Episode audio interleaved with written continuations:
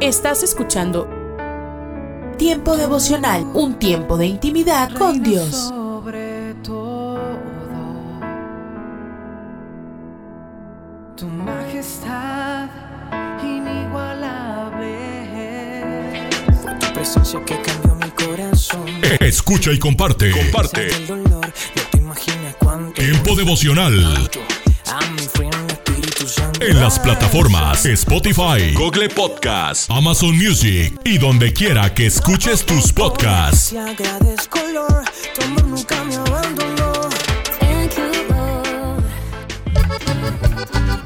Escucha las emisoras de Rema Radios a través de Tuning y Seno Radio mirando los manantiales. y en nuestra página web remarradios.witsai.com diagonal radios. Y en los picos la nevada, los arroyos y lagunas, los valles y las montañas. Digo, Búscanos en Facebook, Facebook, www.facebook.com, diagonal Rema Radios MEX. www.facebook.com, diagonal Rema Radios MEX.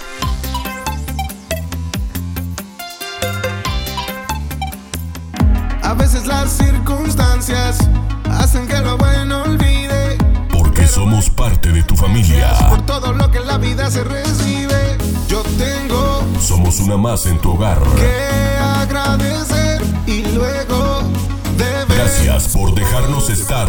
Nuestro objetivo es ser una radio de bendición. Cuando yo recibo de tu aire, estar vivo para mí es un detalle Buena música, que me regalas hoy. Sé que tú me amas. buen contenido.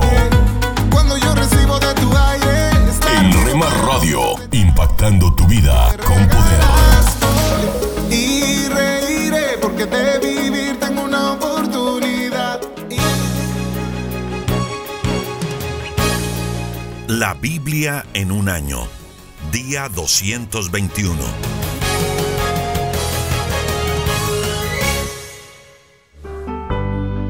Segundo libro de Samuel, capítulo 13. Abnón viola a su hermana. Uno de los hijos de David, que se llamaba Absalón, tenía una hermana muy hermosa llamada Tamar. Otro de los hijos de David, que se llamaba Abnón, se enamoró perdidamente de ella. Como Tamar era todavía muy joven y no había tenido relaciones sexuales, Amnón no encontró la manera de estar a solas con ella. Eso lo angustiaba tanto que hasta se deprimió. Amnón tenía un amigo muy astuto y malicioso que se llamaba Jonadab. Además de ser su amigo, Jonadab era su primo, pues era hijo de Simá, el hermano de David. Un día Jonadab le dijo a Amnón, Dime, ¿por qué cada día te noto más decaído? Si eres hijo del rey, ¿qué te puede faltar? Y Amnón le contestó, Es que estoy enamorado de Tamar, y es mi media hermana. Jonadab le aconsejó, Pues métete en la cama y haz como si estuvieras muy enfermo. Cuando tu padre venga a verte, pídele que mande a tu hermana Tamar. Dile que necesitas a alguien que te prepare la comida y que te dé en la boca. Amnón fue entonces a acostarse, fingiéndose muy enfermo. Cuando el rey llegó a visitarlo, Amnón le dijo, Por favor, deja que mi hermana Tamar venga a prepararme unos panes y me dé de comer en la boca. David mandó llamar a Tamar y le dijo, Ve a la casa de tu hermano Amnón y hazle de comer. Tamar fue a la casa de Amnón y lo encontró acostado. Entonces tomó harina, preparó la masa, hizo panes y los puso a hornear. Mientras tanto, Amnón no le quitaba la vista de encima. Cuando el pan estuvo listo, Tamar lo puso sobre la mesa. Pero Amnón no quiso levantarse a comer, sino que le dijo a Tamar, ordena a los sirvientes que salgan de aquí. En cuanto los sirvientes salieron, Amnón le dijo a Tamar, tráeme el pan a la cama y dame de comer en la boca. Tamar tomó el pan y se lo llevó a su hermano hasta la cama. Pero cuando ya estuvo cerca, Amnón la agarró por la fuerza y le dijo, ven hermanita, acuéstate conmigo. Tamar le contestó, no hermano mío, no me obligues a hacer algo tan malo y vergonzoso. Aquí en Israel eso no se hace. Si me violas, Yo tendré que vivir con esa vergüenza y tú quedarás en Israel como un malvado. Yo te ruego que le pidas al rey que me deje ser tu esposa. Estoy segura que él aceptará. Pero Amnón no le hizo caso, y como era más fuerte que ella, la forzó a tener relaciones sexuales con él. Sin embargo, cuando terminó, la despreció más de lo que antes la había deseado. Entonces le gritó, Lárgate de aquí. Ella le suplicaba, No, hermano mío, no me despidas así. Si lo que has hecho ya es malo, echarme de aquí será peor. Pero Abnón no le hizo caso. Al contrario, llamó a uno de sus sirvientes y le ordenó, Saca de aquí a esta mujer y luego cierra bien la puerta. El sirviente echó de la casa a Tamar y luego cerró la puerta. Tamar llevaba puesto un vestido largo y de colores, pues así se vestían las hijas de los reyes de Israel que todavía eran solteras. Pero al verse en la calle, se echó ceniza sobre la cabeza y rompió su vestido para demostrar su vergüenza. Luego se fue llorando y gritando por todo el camino, agarrándose la cabeza. Cuando Absalón lo supo, la tranquilizó y le dijo, Hermanita, lo que Abnón ha hecho contigo es terrible, pero no le guardes rencor porque es tu hermano. Desde entonces, Tamar se fue a vivir a la casa de su hermano Absalón, pero siempre prefería estar sola. Cuando David se enteró de lo que había pasado, se puso muy enojado. Sin embargo, no castigó a Abnón, pues era su hijo mayor y lo quería mucho. Absalón, por su parte, dejó de hablarle a Abnón, pues lo odiaba por haber violado a su hermana. Absalón mata a Abnón. Pasaron dos años. Un día Absalón invitó a todos los hijos del rey Baal Azor, cerca de Efraín. Allí había fiesta, porque era la época en que se cortaba la lana a las ovejas. Absalón mismo fue a invitar al rey y le dijo, me gustaría que su majestad y la gente a su servicio vinieran a celebrar conmigo el corte de lana de mis ovejas. Pero el rey le contestó, Hijo mío, te agradezco la invitación, pero si vamos todos, vas a gastar mucho dinero. Absalón insistió en invitar a David, pero él no quiso ir. Sin embargo, le dio su bendición. Entonces Absalón le propuso, si usted no puede ir, al menos permita que vaya mi hermano Abnón. David le preguntó, ¿y por qué tanto interés en Abnón? Pero tanto presionó Absalón al rey que al fin dejó que Abnón y sus otros hijos fueran a la fiesta. Allí Absalón le dijo a sus sirvientes, vigilen bien a Abnón, y cuando ya esté muy borracho y yo le diga que lo maten, mátenlo. No tengan miedo, que lo van a matar porque yo lo ordeno. Los sirvientes de Absalón cumplieron sus órdenes. Cuando los otros hijos del rey vieron muerto a Abnón, montaron en sus mulas y salieron huyendo. Todavía estaban ellos en camino cuando alguien le avisó a David que Absalón había matado a todos sus hijos. Al oír esto, el rey se levantó de su trono y en señal de dolor rompió su ropa y se tiró al suelo. Todos los que estaban a su alrededor hicieron lo mismo, pero Jonadab, el sobrino de David, le dijo, No crea su majestad todo lo que le han dicho. Estoy seguro de que no todos sus hijos han sido asesinados, sino solamente Abnón. Esto es algo que Absalón ya tenía planeado desde el día en que Abnón violó a Tamar. En ese momento, un vigilante fue a decirle a David, por el camino de Oronaín, a un costado del cerro, viene mucha gente. Entonces Jonadab le dijo, Su Majestad puede ver que yo estaba en lo cierto. Sus hijos han vuelto con vida. No había terminado Jonadab de hablar cuando entraron los hijos del rey y se echaron a llorar. También el rey y sus ayudantes empezaron a llorar amargamente. Durante muchos días, David lloró la muerte de su hijo Amnón, aunque también extrañaba mucho a Absalón. Pero Absalón huyó a Gesur y se quedó allí tres años bajo la protección de Talmai, hijo de Amiud, que era rey en ese lugar. Segundo libro de Samuel capítulo 14. El regreso de Absalón. Joab se dio cuenta de que el rey David extrañaba mucho a Absalón, así que mandó a traer de Tecoa a una mujer muy astuta y le dijo, quiero que te vistas como si estuvieras de luto por la muerte de un hijo.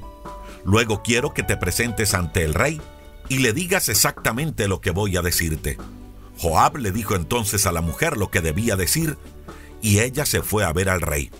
Cuando llegó ante el rey, se inclinó hasta el suelo en señal de respeto y le dijo, Ayúdeme usted, su majestad. El rey le preguntó, ¿qué te pasa? Y ella contestó, mi marido se murió y me he quedado viuda. Además yo tenía dos hijos, pero un día se pelearon en el campo y como nadie los separó, uno mató al otro. Ahora toda mi familia se ha puesto en contra mía. Quiere que les entregue al único hijo que me queda para vengar al que murió. Y no les importa que yo me quede sin hijos. Si lo matan, yo me quedaré sola, y el apellido de mi marido se perderá para siempre. El rey le dijo a la mujer, regresa a tu casa, que yo me ocuparé de tu problema. La mujer le respondió, pero el problema es mío y de mi familia, y no de su majestad ni de su reino. El rey le dijo, pues si alguien quiere hacerte daño, dímelo, y verás que no volverá a molestarte. Ella dijo entonces, pídale usted a Dios que nadie mate a mi hijo. El rey contestó, te juro por Dios que nada le pasará a tu hijo. La mujer insistió, ¿me permite su majestad decirle algo? Y el rey le permitió seguir hablando. Y la mujer le dijo, por lo que su majestad acaba de decirme, no entiendo cómo puede perdonar a otros, pero a su propio hijo no lo deja volver. Todo esto le hace daño a usted y a su pueblo. Es verdad que un día todos vamos a morir y no podemos evitarlo, pero Dios no quiere que Absalón muera, sino que regrese. Si me he atrevido a decirle todo esto, Su Majestad, es porque tengo mucho miedo de la gente que me quiera hacer daño. Yo sabía que usted me escucharía y no dejaría que nos hicieran daño ni a mí ni a mi hijo. Sabía también que las palabras de Su Majestad me calmarían, porque usted es como un ángel de Dios. Siempre sabe lo que debe hacer. Que Dios lo bendiga. Entonces el rey le dijo a la mujer, te voy a preguntar algo pero quiero que me respondas con toda franqueza. Y la mujer le dijo, dígame usted. Y el rey le preguntó, ¿verdad que Joab te pidió hacer esto? Y la mujer contestó, así es, su majestad. Joab me mandó a hablar con usted y me dijo lo que yo debía decir. Claro que él lo hizo para que se arreglen las cosas. Pero su majestad es tan sabio como un ángel de Dios y sabe todo lo que pasa en este mundo. Más tarde, el rey llamó a Joab y le dijo, voy a atender enseguida el problema de esta mujer. Tú ve y ocúpate de que vuelva mi hijo Absalón. Joab se inclinó de cara al suelo delante del rey y luego de bendecirlo le dijo, Muchas gracias, Su Majestad, por haberme concedido lo que le pedí. Luego Joab fue a Gesur y trajo de allá a Absalón. Pero cuando éste llegó a Jerusalén, el rey dijo, No quiero verlo que se vaya a su casa. Así que Absalón se fue a su casa y no se le permitía ver al rey. En todo Israel no había un hombre tan bello y atractivo como Absalón, pues no tenía ningún defecto. El pelo se lo cortaba cada año cuando ya lo tenía muy largo, y lo que le cortaban pesaba más de dos kilos. Absalón tuvo tres hijos y una hija.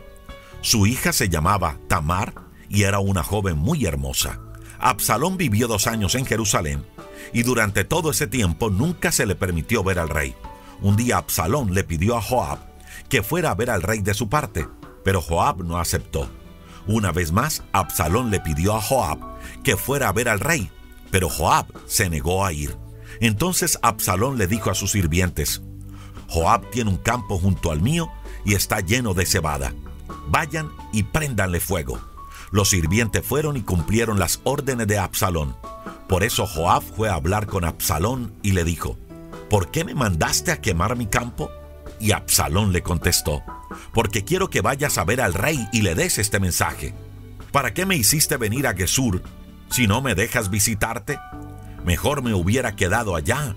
Yo te ruego que me permitas ir a verte, y si he hecho algo malo, ordena que me maten. Joab fue a ver al rey y le dio el mensaje de Absalón. Entonces David lo mandó a llamar. Cuando se encontraron, Absalón se inclinó hasta el suelo, pero David se levantó y le dio un beso. Segundo libro de Samuel, capítulo 15. Absalón quiere ser rey. Tiempo después, Absalón andaba en un carro jalado por caballos. Lo acompañaban 50 guardaespaldas. Todos los días se levantaba muy temprano y se paraba a un lado del camino a la entrada de la ciudad. Si alguien iba a ver al rey para arreglar sus problemas, Absalón lo llamaba y le preguntaba de dónde venía. En cuanto a aquel le decía de qué tribu era, Absalón le aseguraba, lo que pides es muy justo, pero el rey no tiene a nadie que atienda a estos asuntos. Si yo gobernara este país, los atendería y les haría justicia. Además, a los que se acercaban a saludarlo y se inclinaban ante él, Absalón los levantaba, los abrazaba y los besaba. Y así lo hacía con todos los que iban a ver al rey. De esa manera fue ganándose a la gente. Así pasaron cuatro años.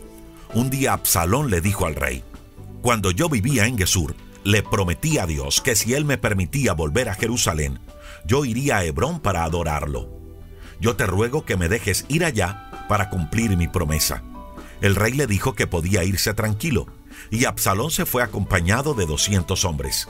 Pero ninguno de ellos conocía los planes de Absalón.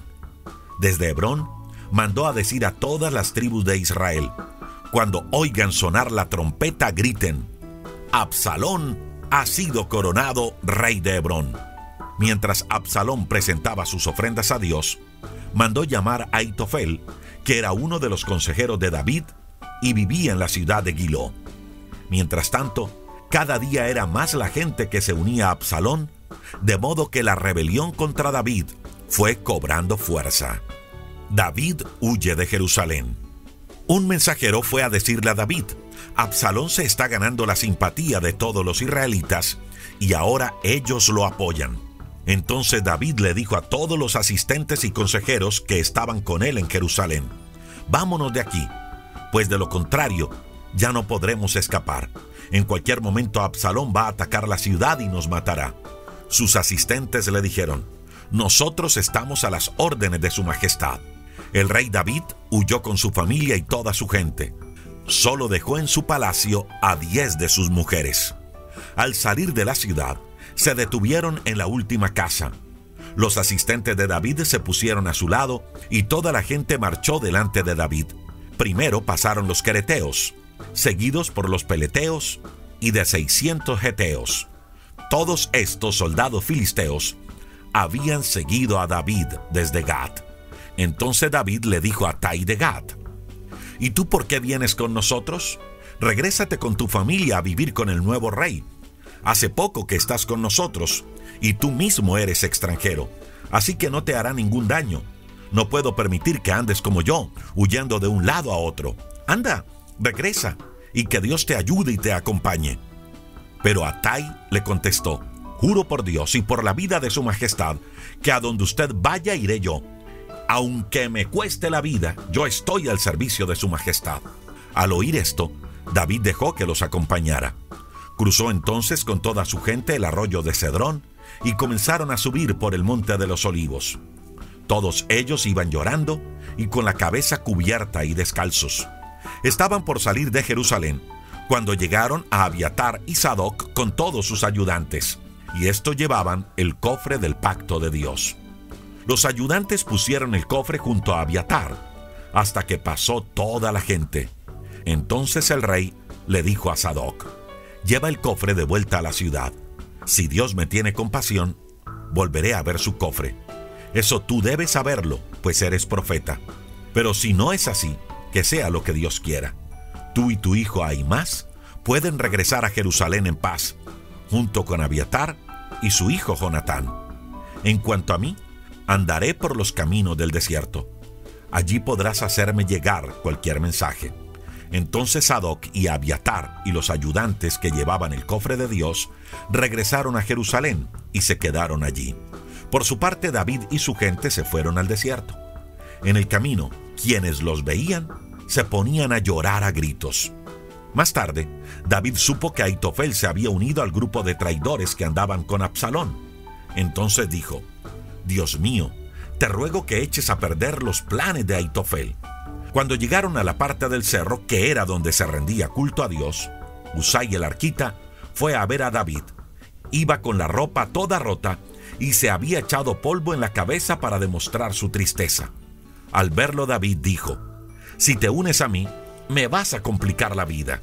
Mejor regresa a Jerusalén y ponte a órdenes de Absalón, como antes te pusiste a las mías. Así echarás a perder los planes de Aitofel.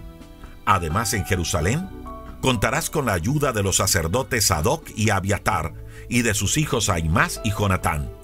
Cuéntales a ellos todo lo que oigas en el palacio para que ellos me lo hagan saber. Así fue como Usai, el amigo de David, regresó a Jerusalén y llegó en el momento en que Absalón entraba a la ciudad.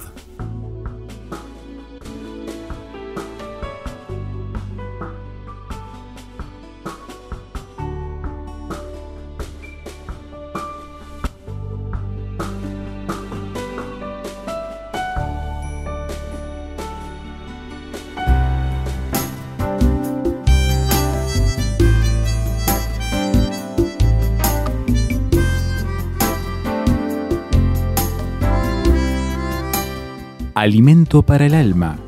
Lecturas diarias de inspiración producidas por Radio Transmundial.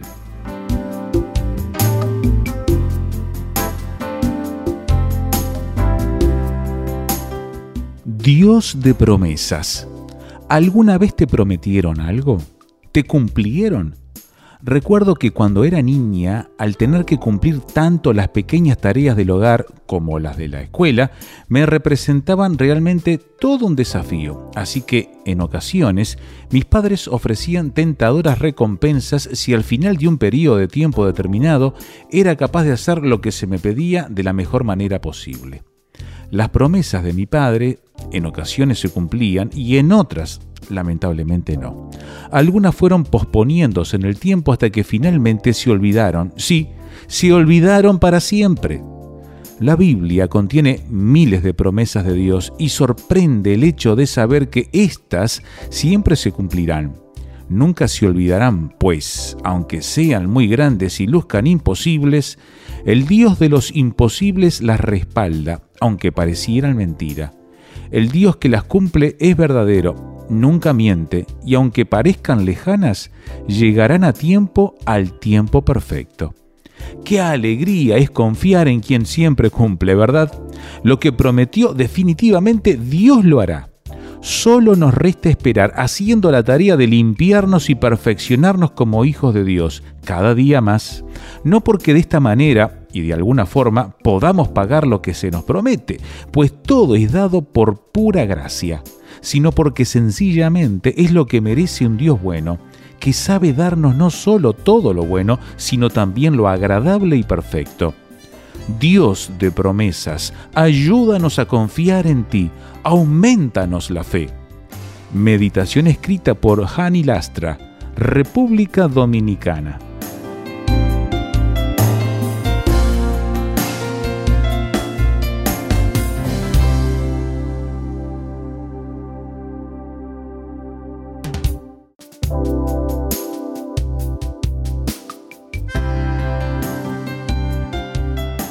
Para más información o si desea adquirir el libro Alimento para el Alma, escriba a apa.transmundial.org o llame aquí en México al 50 25 42 06. 50 25 42 06. Alimento para el Alma es una producción de Radio Transmundial.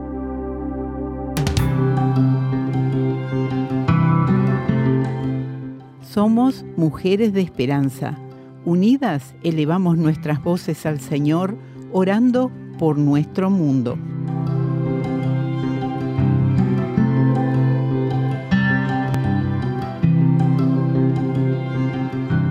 Dios proveedor, por favor, levanta a los creyentes para que ministren y ayuden a llenar las necesidades de las mujeres que sufren en las prisiones etíopes.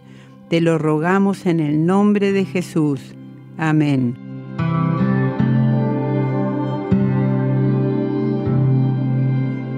Descarga el boletín de oración con todas las peticiones del mes, artículos adicionales para sembrar esperanza en mujeresdeesperanza.org.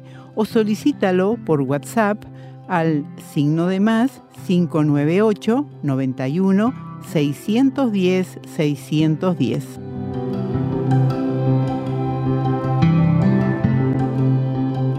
Hola, soy Dorothy. Para algunas personas la palabra pureza es muy anticuada. La pureza en una vida siempre se convierte en un fuerte contraste. En Génesis 39, 6 leemos una descripción de José, y era José de hermoso semblante y bella presencia. Sabes, no siempre nos damos cuenta de que en las escrituras hay una manera de rastrear a alguna persona. Basta con mirar a su madre y esto no te sorprenderá. En Génesis 29, 17 leemos que Raquel era de lindo semblante y de hermoso parecer. Por tanto, José había heredado esta hermosura física. Las personas parecen tomar la hermosura física como un valor agregado que una persona debería tener incluso en una posición política, sin darse cuenta que esto es algo que simplemente se hereda. No podemos reclamar mérito alguno al respecto, mientras que la belleza interior es algo sobre lo cual sí podemos tener cierta injerencia. Esta da brillo, da vida, y la pureza es la que más resplandece. Regresando a Filipenses capítulo 4, leemos en el versículo 8, todo lo que es verdadero, todo lo honesto, todo lo justo, todo lo puro, todo lo amable, todo lo que es de buen nombre, si hay virtud alguna, si algo digno de alabanza, en esto pensad.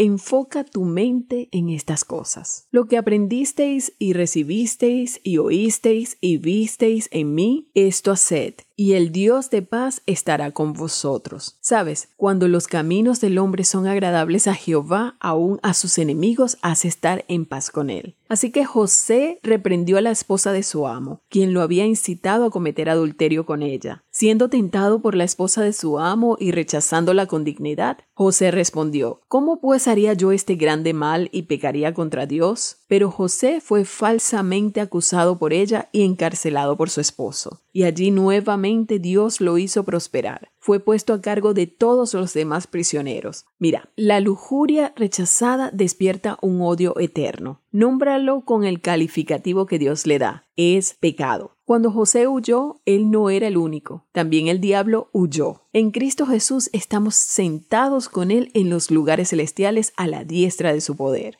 Satanás está bajo sus pies como un adversario derrotado. Y si estamos en Cristo Jesús, es un adversario derrotado bajo nuestros pies. El Señor Jesús es el vencedor. Él vencerá a través de ti como venció en su propia vida mortal. Proverbios 4 dice, versículo 23, sobre toda cosa guardada, guarda tu corazón, porque de él mana la vida. Versículo 26. Examina la senda de tus pies y todos tus caminos sean rectos. No te desvíes a la derecha ni a la izquierda. Aparta tu pie del mal. Observa, hay una palabra que algunos de nosotros debemos tomar hoy. En primera de Pedro 5 necesitamos que se nos recuerde. Versículo 8. Sed sobrios y velad, porque vuestro adversario el diablo, como león rugiente, anda alrededor buscando a quien devorar, al cual resistid firmes en la fe, sabiendo que los mismos padecimientos se van cumpliendo en vuestros hermanos en todo el mundo. Esta tentación no es única, esta no es la única situación en la que te encuentras.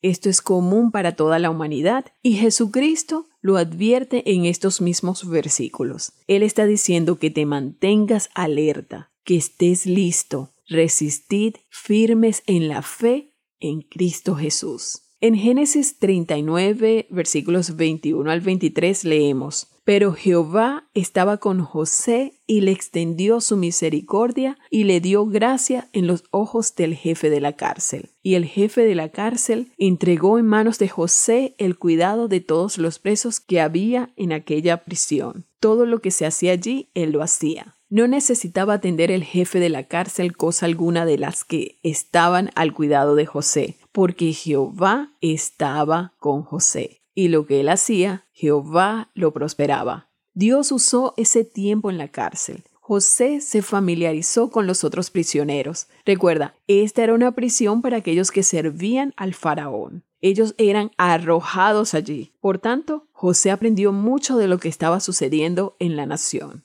Él aprendió sobre los buenos y los malos, por así decirlo. Dios le dio un oído atento para aprender mucho. Él no imaginaba que un día iba a necesitar cada cosa que aprendía porque sería un gobernador bajo el mismo faraón. Aunque hoy te enfrentes a una prisión, ten ánimo. Permite que esto obre en tu vida en Cristo Jesús. Hola, soy Johnny Erickson Tara. El capítulo 15 de Primera de Corintios dice, permanezcan fuertes y constantes. Trabajen siempre para el Señor con entusiasmo, porque nada de lo que hacen para el Señor es inútil. ¡Qué buen consejo! Pues ¿quién no se ha sentido inepto o inútil en la vida? Hubo un tiempo en que mi discapacidad me hizo dudar de mi propósito. Y puede ser que tú también estés sintiéndote limitado.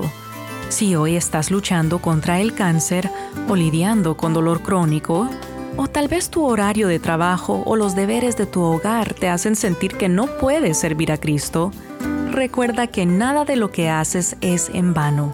Tu sonrisa a las enfermeras, tu dedicación en tu carrera, Dios no lo ignora. Así que hoy persevera, sé fuerte y constante, pues estás trabajando para el Señor.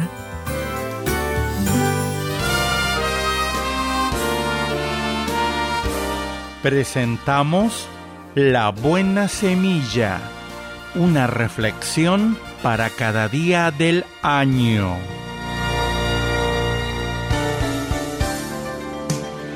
La buena semilla para hoy se encuentra en Juan 3.3. Jesús dijo, El que no naciere de nuevo no puede ver el reino de Dios. Y en Juan 1.12, A todos los que le recibieron, a los que creen en su nombre, les dio potestad de ser hechos hijos de Dios. La reflexión de hoy se titula Nacer por segunda vez. Cuando nacemos, la vida física transmitida por nuestros padres nos permite crecer y evolucionar. Nuestros sentidos y nuestra inteligencia nos permite actuar, movernos e integrarnos en la sociedad pero estas habilidades no nos permiten comunicarnos con Dios.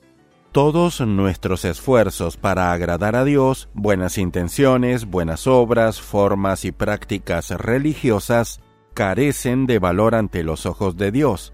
Entonces, ¿cómo acercarnos a Dios quien es Espíritu? Juan 4:24. Jesucristo el Hijo de Dios se hizo hombre y vino a la tierra para hablarnos del reino de Dios, una esfera en la que habitan la justicia, la paz y el gozo en el Espíritu Santo. Romanos 14:17. ¿Cómo podemos entrar en este reino si debido a nuestro estado natural de pecadores y por nuestros propios esfuerzos no tenemos acceso al ámbito espiritual divino? La respuesta es sencilla debemos nacer de nuevo. Así como la vida corporal requiere un nacimiento natural, la vida espiritual requiere un nacimiento sobrenatural. Esto fue lo que Jesús dijo, os es necesario nacer de nuevo. Juan 3, 7. Cuando un pecador acepta a Jesucristo como su Salvador, Dios le da esta vida espiritual al nacer de nuevo se hace participante de la naturaleza divina, segunda de Pedro 1.4. Pertenece a este reino de Dios. Cada uno debe preguntarse, ¿he nacido realmente de nuevo? Dice la Biblia, el Padre de las Luces en el cual no hay mudanza ni sombra de variación, de su voluntad, nos hizo nacer por la palabra de verdad para que seamos primicias de sus criaturas. Santiago 1, 17 y 18. Para escuchar este y otros programas, le invitamos que visite nuestra página web en labuenasemilla.com.ar.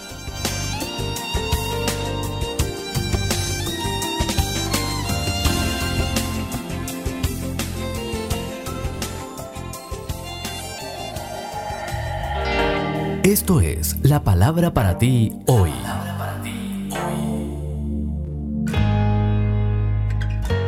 Y la palabra para ti hoy es Esfuérzate por conocer íntimamente a Dios, escrita por Bob Gass. En Filipenses 3:10, en paráfrasis leemos, para conocer personalmente a Cristo e ir hasta el final con Él. Una cosa es conocer sobre Dios y otra completamente distinta es conocerlo íntimamente. Toma unos momentos para examinar tu vida. ¿Se ha reducido tu caminar con Dios a un paso de tortuga? ¿Estás acaso tratando de avanzar con un tanque vacío? No mantienes un tanque lleno así porque sí. La verdad es que requiere vigilancia, compromiso y acción. Tu carne va a estar en contra todos los días y las circunstancias adversas llegarán para desanimarte. Quizá hasta las personas más cercanas a ti malinterpreten tus nuevas prioridades espirituales. Lo cierto es que si fuera fácil todo el mundo lo haría. Los que alcanzan la recompensa son los que pueden decir como Pablo, sacrifiqué todas las cosas inferiores para conocer personalmente a Cristo, experimentar el poder de su resurrección, participar en sus sufrimientos e ir hasta el final con Él. La Biblia nos dice, el hombre y la mujer estaban desnudos, pero ninguno de los dos sentía vergüenza en Génesis 2.25. Eso es la intimidad física. Sin embargo, la intimidad máxima no es entre un hombre y una mujer, es con Dios. Y Pablo no solo oró por ella, él la persiguió con todo su corazón. Nada era más importante para él. ¿Qué me dices de ti? ¿Alabas a Dios en la iglesia con tu mente en otro sitio? ¿Criticas tanto a otros que pareces una persona no creyente? ¿Has permitido que los hábitos pecaminosos te roben tu confianza en Dios? Porque si es así, tienes que hacer algo al respecto. A partir de hoy, esfuérzate por conocer íntimamente a Dios.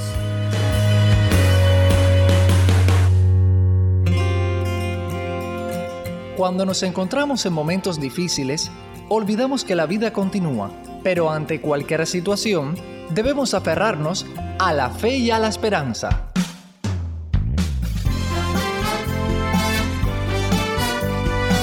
Meditaciones y comentarios con el pastor Alberto González en Mensajes, de, fe y esperanza. Un saludo cordial desde La Habana, Cuba.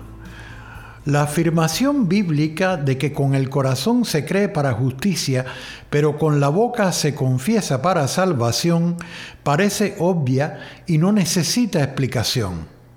Pero es bueno que aclaremos a nuestros oyentes algunos conceptos. Últimamente está de moda pedir a las personas que repitan lo que llamamos la oración de fe. Pensarán algunos que el propio hecho de decir esa oración es lo que hace a las personas salvas? He oído demasiadas veces decir que ya hicieron la oración de fe a algunas personas y me temo que en la mente de ellos tal oración sea en sí misma una acción u obra meritoria que conceda la salvación. No obstante, Debo aclarar que repetir la oración que otra persona elabora basada en sus propias convicciones puede ser un rezo sin sentido y una repetición vana si quien la repite no ha puesto en realidad su confianza y su fe en Cristo. Eso debe quedarnos claro. Cuando decimos a un nuevo creyente, repita conmigo esta oración, lo único que estamos haciendo es poner en sus labios nuestras propias convicciones y no la que él o ella pueda tener ya en esos momentos. ¿Tendrá algún sentido esa oración si esas convicciones no existen en realidad en su mente y corazón? ¿Servirán para algo las palabras repetidas? Por regla general, los evangélicos hemos sido renuentes a la repetición de oraciones escritas de antemano y enseñamos a los nuevos creyentes que deben y pueden expresar a Dios sus propias palabras, ya que orar es sencillamente conversar con Dios y expresarle con claridad nuestros sentimientos y emociones. Podemos asegurar que otra persona, tras escuchar el mensaje del Evangelio y decir que lo acepta, si repite una oración que yo expreso, ya cree todo lo que voy diciendo a Dios basado en mi propia experiencia de fe y mi conocimiento bíblico? Aunque mis palabras estén dichas con buena voluntad y llenas de emoción, por el solo hecho de ser repetidas por otra persona, no servirán de nada, a menos que ella de verdad crea lo mismo. Como solo Dios ve los corazones, puedo estar invitando a la gente a mentir cuando les pido que pongan en sus labios mis declaraciones de fe. Esas oraciones de fe, en todo caso, debieran expresarse por ellos mismos de una manera muy sencilla y muy elemental si queremos que sean ciertas. Podemos usar la oración de fe, pero siempre aclarando que no es repetir una oración lo que hace a una persona cristiana, sino su propia fe y el arrepentimiento que haya en su corazón. Acabas de escuchar una emisión más de Mensajes de Fe y Esperanza. Puedes escribirnos por correo postal a la siguiente dirección: Pio Box 8700, Cari, NC 27512, Estados Unidos. También puedes enviar un correo electrónico a feyesperanza@transmundial.org. Gracias por la sintonía y la esperamos en el próximo programa de Mensajes, de, fe y esperanza.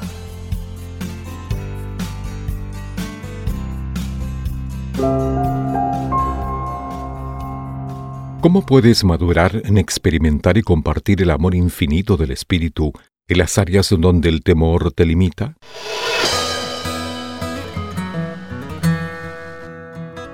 Bienvenidos a nuestro pan diario. El tema para el día de hoy, amor intrépido.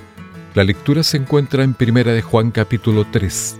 Nosotros sabemos que hemos pasado de muerta a vida en que amamos a los hermanos. Algunas imágenes son imposibles de olvidar. Esa fue mi experiencia cuando vi una fotografía de la difunta princesa Diana de Gales. A primera vista la escena parece normal. Con una sonrisa cálida, la princesa saluda con un apretón de manos a un hombre, pero la historia detrás es lo que hace que sea notable. El 19 de abril de 1987, cuando Diana visitó el hospital Middlesex de Londres, el Reino Unido estaba inmerso en una ola de pánico durante la epidemia del SIDA. Como no se sabía cómo se contagiaba, la gente a veces trataba a los enfermos como parias. Entonces, fue impresionante que Diana, sin guantes y con una sonrisa genuina, estrechara aquel día la mano de un enfermo de SIDA. Esa imagen de respeto y bondad llevaría al mundo a tratar a las víctimas de la enfermedad con una compasión similar. La foto me recuerda algo que a menudo olvido. Ofrecer el amor de Jesús con liberalidad a otros vale la pena. Juan les recordó a los creyentes en Cristo que permitir que el amor se marchita ante nuestro temor es en realidad vivir en muerte. Y amar con liberalidad y sin temor, impulsado por el amor del Espíritu, nos lleva a experimentar la vida de resurrección en toda su plenitud. Oremos. Señor, lléname de tu espíritu hasta que el temor se disuelva y tu amor fluya con libertad a través de mí.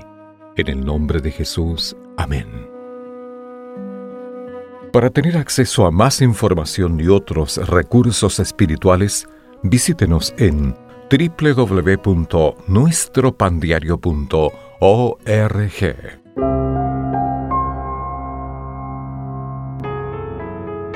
Estás escuchando Tiempo devocional, un tiempo de intimidad con Dios.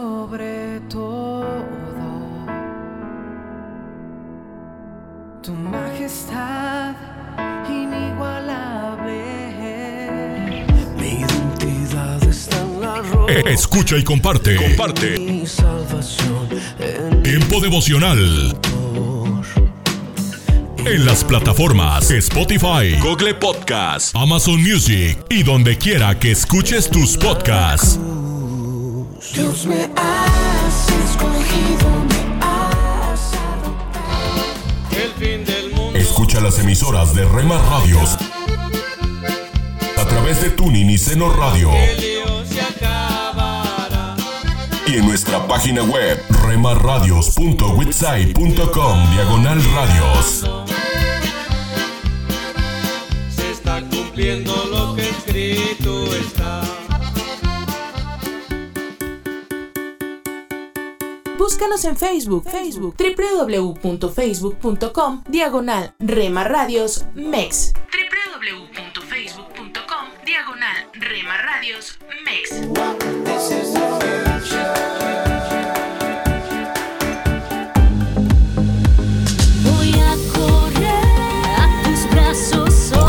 Somos parte de tu familia.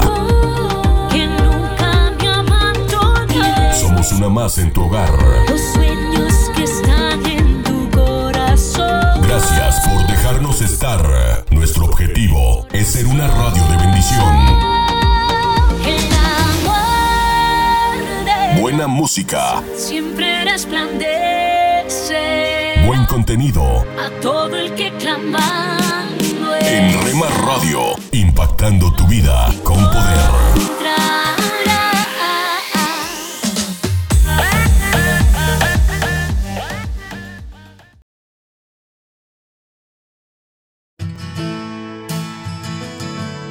Devocional con el pastor Constantino Varas de Valdés. El Señor Todopoderoso es tu pastor, te da descanso. ¿Qué tal? Comenzamos una nueva semana. Por la gracia y la misericordia de Dios hemos despertado y emprenderemos la ruta de trabajo y de actividades que tenemos. Si abres la Biblia en el Salmo 23, leerás una promesa sorprendente. En los momentos de desgaste total, el rey David declaró, Jehová es mi pastor, nada me faltará.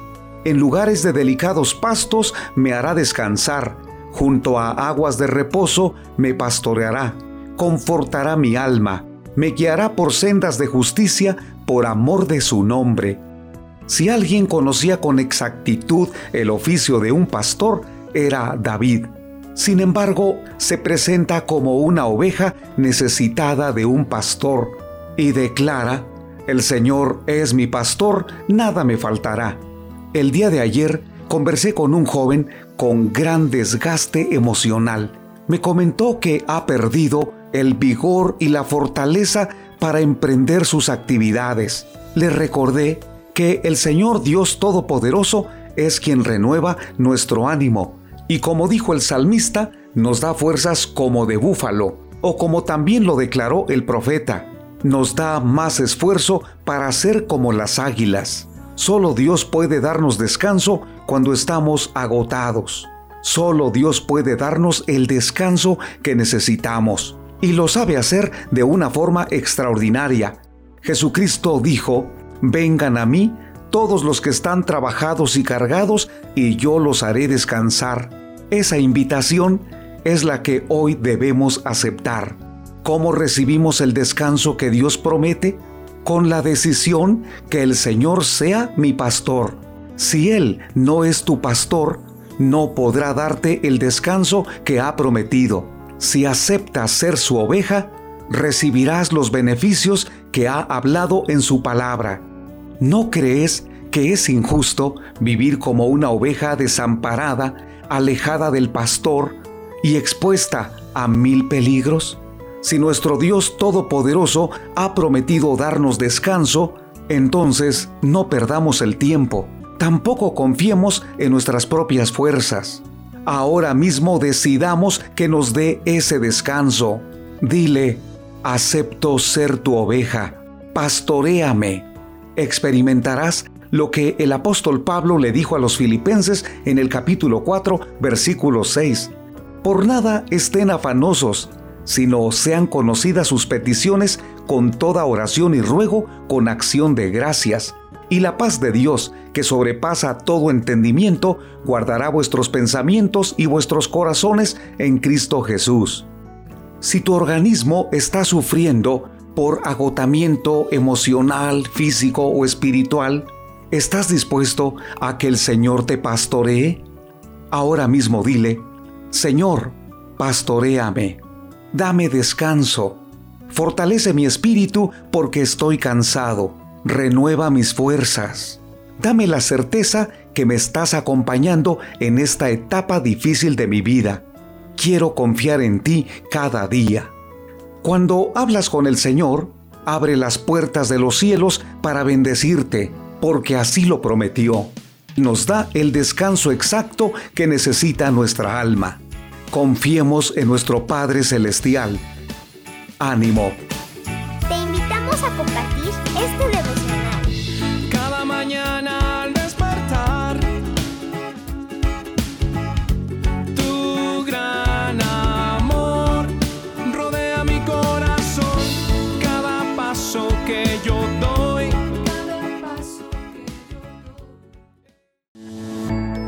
Soy Eduardo Palacio con Pautas para Vivir. Si ama a Jesús puede resultar confuso y vergonzoso experimentar dudas. Afortunadamente el mismo Jesús es un buen oyente de nuestras preguntas acerca de Él y nos responde algunas de ellas en la Biblia. En Marcos 9, Jesús interactuó con un hombre que estaba desesperado para que su hijo fuera liberado de un espíritu maligno. Todo es posible si uno cree, le dijo Jesús. Y el padre gritó al instante, Creo, pero ayúdame a vencer mi incredulidad. ¿Cómo vencemos la incredulidad? Dios dijo a los israelitas, me buscarán y me encontrarán cuando me busquen de todo corazón. El buscar a Dios con todo nuestro corazón incluye hacerle preguntas difíciles. Buscarlo de todo corazón no siempre trae respuestas fáciles e inmediatas, puede llevarle tiempo. Sin embargo, la búsqueda en sí misma puede llevarnos a la misma presencia de Dios en lugares que nunca pensamos encontrarlo. Incluso cuando no tenemos fe, Dios permanece fiel a nosotros. De hecho, el apóstol Pablo nos recuerda el compromiso de Dios con nosotros. Dejé que me hallaran lo que no me buscaban. A una nación que no invocaba mi nombre le dije, aquí estoy. No deje de hacer preguntas y busque las respuestas en Cristo Jesús. Él nos ayudará a vencer nuestra incredulidad. Acaba de escuchar a Eduardo Palacio con Pautas para Vivir, un ministerio de Guidelines International. Permita que esta estación de radio sepa cómo el programa le ha ayudado. Acompáñenos en la próxima emisión de Pautas para Vivir. Gracias por su sintonía. ¿Te imaginas? Una reflexión del pastor y comunicador José Pablo Sánchez con Esperanza Suárez.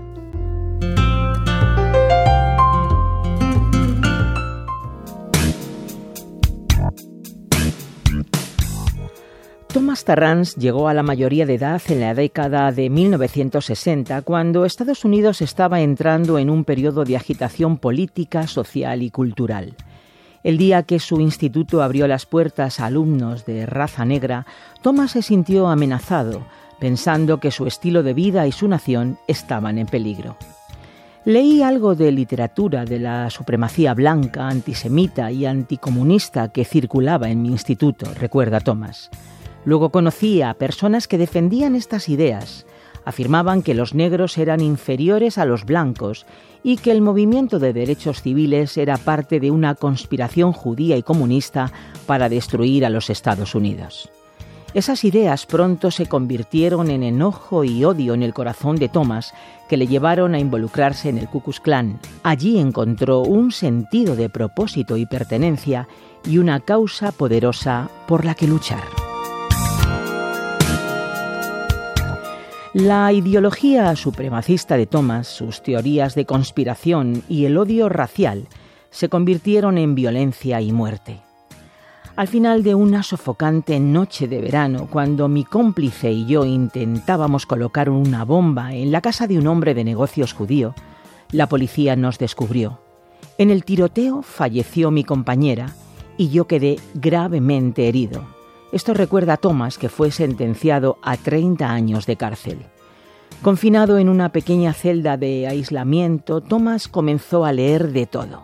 Primero de literatura que afirmaba sus ideas racistas, pero con cada libro crecía su deseo de conocer la verdad donde quiera que estuviera.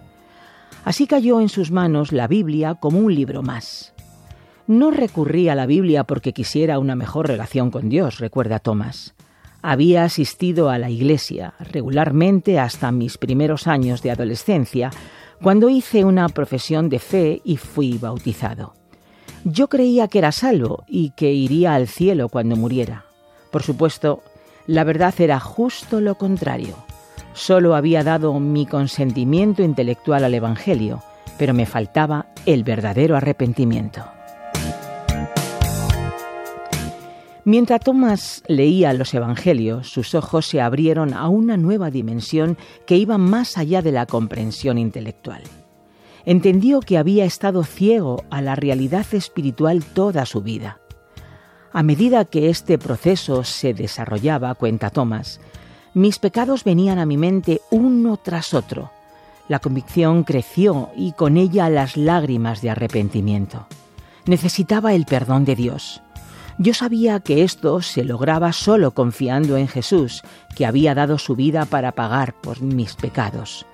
Una noche me arrodillé en el suelo de cemento de mi celda y recé una oración sencilla, confesando mis pecados y pidiendo a Jesús que me perdonara, que se apoderara de mi vida y que hiciera con ella lo que quisiera.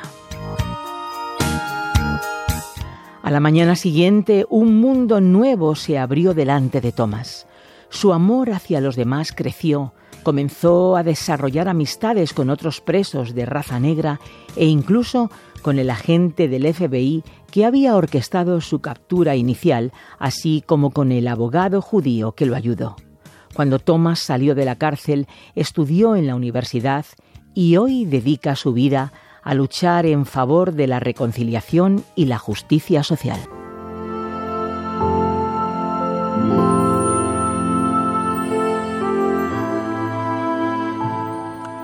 ¿Te imaginas sentirte amenazado por la gente de otras razas y culturas hasta el punto de odiarlas con todo tu corazón?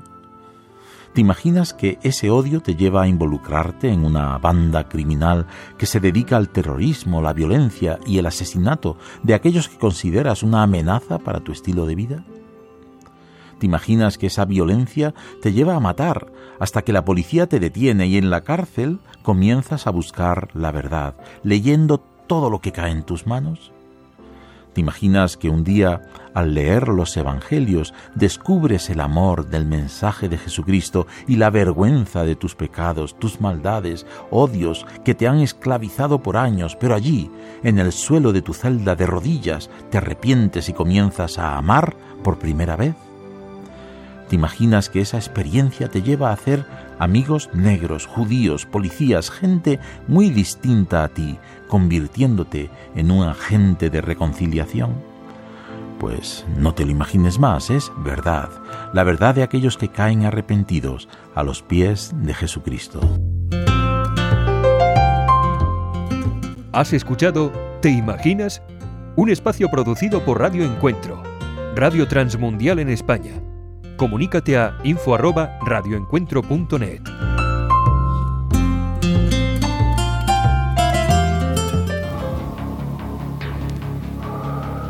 En las nubes de la incertidumbre, el dolor y el desaliento, surge un rayo de esperanza en la voz internacional de la radio de Guillermo Villanueva.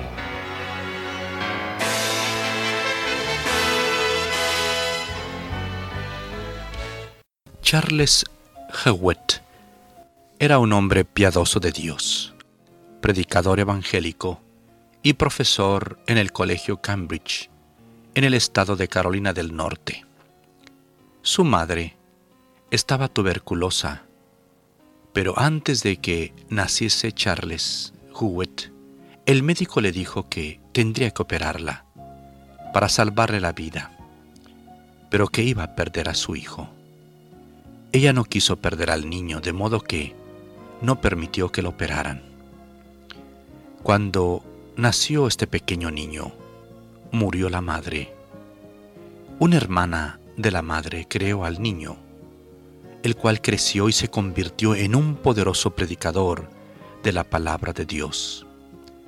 Ya llevaba 22 años predicando la palabra del Señor, cuando el médico que atendió a su madre le dijo que su madre rogaba siempre al Señor que le naciera un hijo varón y que confiaba en Dios en que él sería un fiel siervo del Señor. Dios contestó la oración de esta mujer, haciendo que Carlos Hewitt fuera un hombre de Dios. Por lo tanto, recordemos las palabras de Hebreos capítulo 11 versículo 33. Por fe, conquistaron reinos, hicieron justicia, alcanzaron promesas. Esta porción de la Biblia nos enseña que la fe nos hace alcanzar promesas. La madre de Charles Hewitt creyó y aunque ni siquiera llegó a ver a su hijo, no vio el resultado de su fe, pero sí creyó. Y sí hubo ese resultado. Las promesas del Señor se aplican y satisfacen cualquier necesidad, aun la más extraña necesidad, porque no hay circunstancias, situaciones, problemas o enredos en que no haya una promesa para salir de esos problemas. Las promesas del Señor hacen que levantemos nuestros ojos para ver un Dios obrando arriba de toda situación. Asimismo, las promesas del Señor se cumplen más allá de nuestra imaginación, más allá del tiempo y del espacio.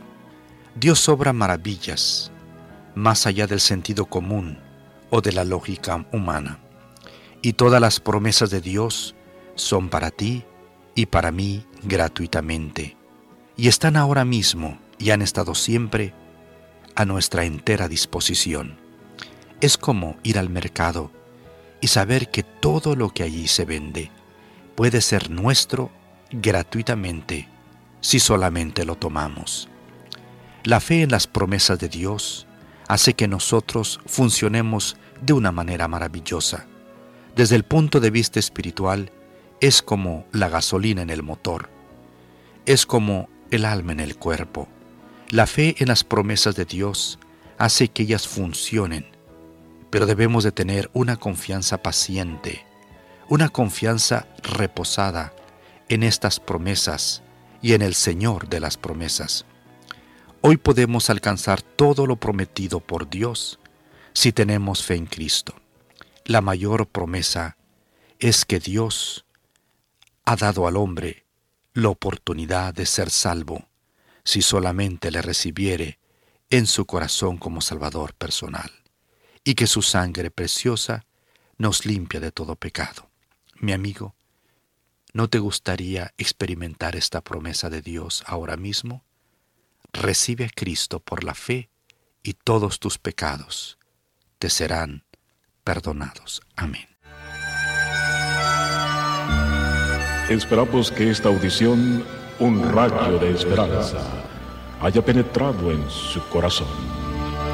Si en algo podemos servirle, por favor dirija su correspondencia a Guillermo Villanueva, apartado 77-335, México, Distrito Federal, 11200. Le invitamos para que nos sintonice a esta misma hora y por esta misma estación. Muchas gracias por la amabilidad de su atención. Muchos estudiosos de la guerra civil en Estados Unidos considerarían la batalla de Gettysburg como el punto de inflexión o ciertamente uno de los puntos de inflexión de esa guerra sangrienta y los que se han interesado en conocer sobre la guerra civil han discutido durante décadas qué factores realmente decidieron el resultado de la batalla que pudieran haber influenciado en el resultado de la guerra. Un factor clave ocurrió antes de que la verdadera batalla comenzara y que duró tres días en julio de 1863. Los soldados, tanto del norte como del sur, estaban en movimiento cuando las tropas del general Lee lanzaron una invasión del territorio de la Unión. El general Buford de la Unión se encontró sin querer con algunas de las fuerzas confederadas avanzadas. Bueno, midió el terreno alrededor de Gettysburg y decidió que el terreno llamado Cementerio Ridge sería la posición elevada decisiva cuando las fuerzas de azul y gris finalmente iniciaran el combate. Y estaba decidido a detener la avanzada de las tropas del sur para tomar ese terreno y lo logró. Al hacerlo, aseguró para el norte un terreno que de hecho ayudaría a decidir el resultado de la batalla de Gettysburg. Hoy quiero tener una palabra contigo acerca del tema, eligiendo tus batallas. A lo largo de la historia militar se han obtenido victorias porque alguien sabía qué batalla valía la pena pelear y en qué campo de batalla era mejor la pelea. Puede ser una parte importante de si ganarás o no en algunas de las batallas que estás librando en este momento como padre, en el trabajo, para mantener unidas a las personas o tal vez en tu iglesia el rey David fue un guerrero veterano y entendió que era importante estar seguro de que estás peleando las batallas correctas. En segundo libro de Samuel capítulo 5, comenzando en el versículo 18, nuestra palabra para hoy de la palabra de Dios dice, los filisteos habían avanzado desplegando sus fuerzas en el valle de Refaín, así que David consultó al Señor, ¿debo atacar a los filisteos? Atácalos, respondió el Señor. Te aseguro que te los entregaré. Entonces David fue y allí los derrotó. Posteriormente los filisteos invadieron de nuevo, así que David volvió a consultar al Señor. No los ataques todavía, le respondió el Señor. Ahora, fíjate en algo. Aquí, David no emprendió la batalla hasta no haber verificado con Dios para ver si esa era una batalla que debía pelear. Ese es un modelo poderoso para ti y para mí. Algunos de nosotros como padres o líderes tendemos a convertir todo en una batalla. Simplemente no podemos mantener la boca cerrada, no podemos dejar pasar nada e incluso si estás peleando buenas batallas, si siempre estás peleando, la gente se vuelve inmune a ti. Y cuando tienes un problema realmente importante por el cual luchar, simplemente dirá, aquí viene de nuevo. Eso no es bueno. Algunos de nosotros, como por ejemplo los padres, queremos tanto que nuestros hijos hagan lo correcto que estamos encima de ellos todo el tiempo y eventualmente simplemente nos apagan. Lo mismo sucede con cualquiera de nosotros que siempre está peleando. Así que no hagas de cada problema un campo de batalla. No hagas de todo una batalla. Lucha por los problemas reales, no por cada incidente. No trates de resolver los problemas basándote en un incidente que tiene a todo el mundo molesto en este momento. Lidia con él en un momento en que no haya ningún incidente. Guarda tu munición para las batallas que realmente son importantes. Sobre todo, consulta siempre con Dios para ver si esta es su batalla. Una que él piense que vale la pena pelearse y que tú eres quien debe pelearla, para que puedas decir junto con David cuando enfrentó a Goliat, la batalla es del Señor. Elegir tus campos de pelea y a veces aguantar tu fuego. Esas son claves para ganar las batallas que deciden la guerra. Queremos saber de ti. Escríbenos. Dinos qué te pareció el mensaje de hoy. ¿Cómo te ha ayudado?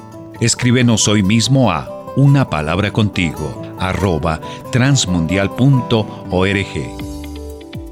365 con Dios, con Wendy Necio Sub. Dios es mi amado. No he conocido mejores poemas de amor que los del libro de Cantares. Son cartas de amor de Dios para nosotros, la novia, su amada. No hay nadie que me haya amado más que Dios. Nadie nunca entregó su vida por mí. Me seduce, me cautiva, me despierta con rayos de luz, me alegra con el perfume de las rosas. La Biblia dice en Cantares 5.8, así que si encuentran a mi amado, díganle que me muero de amor.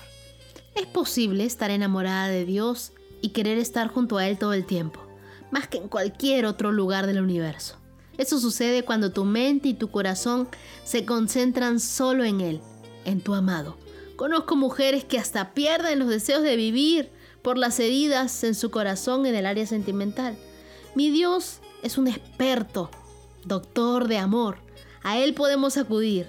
Dios dice, les devolveré a ustedes la salud y sanaré sus heridas. Ahora los llaman los desechados.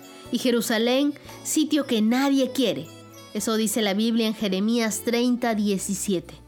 Muchos juegan a enamorarse y lo hacen de la persona incorrecta.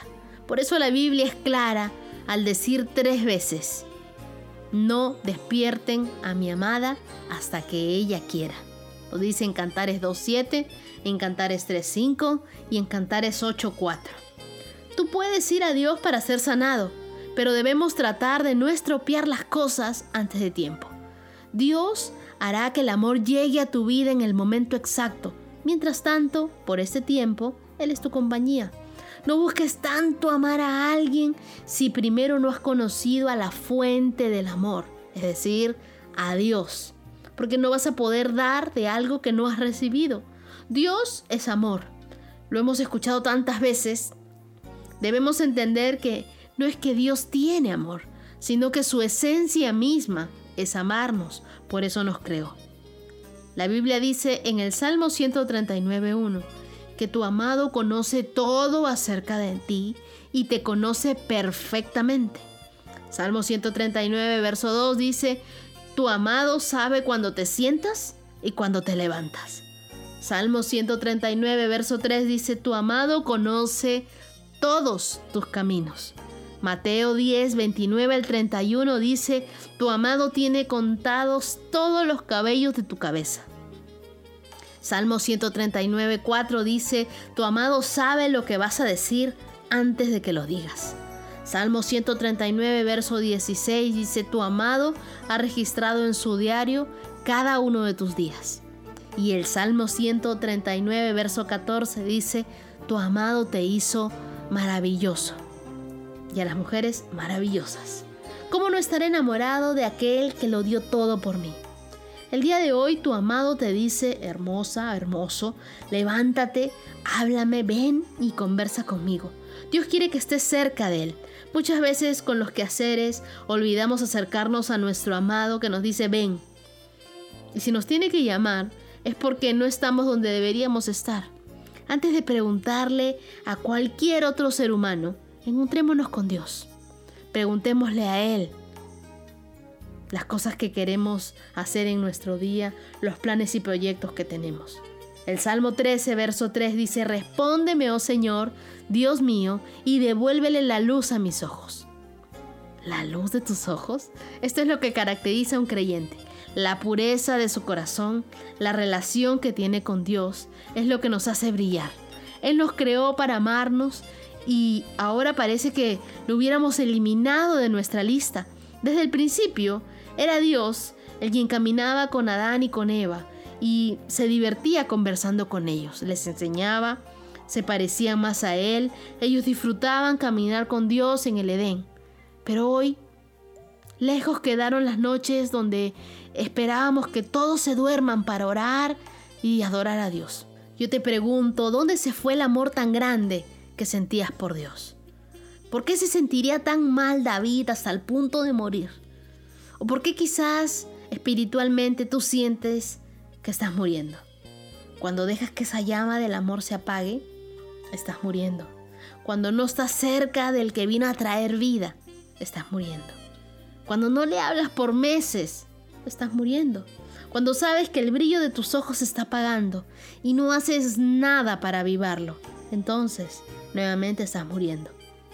Cuando dejaste de escuchar que eras suyo en tu interior, estás muriendo.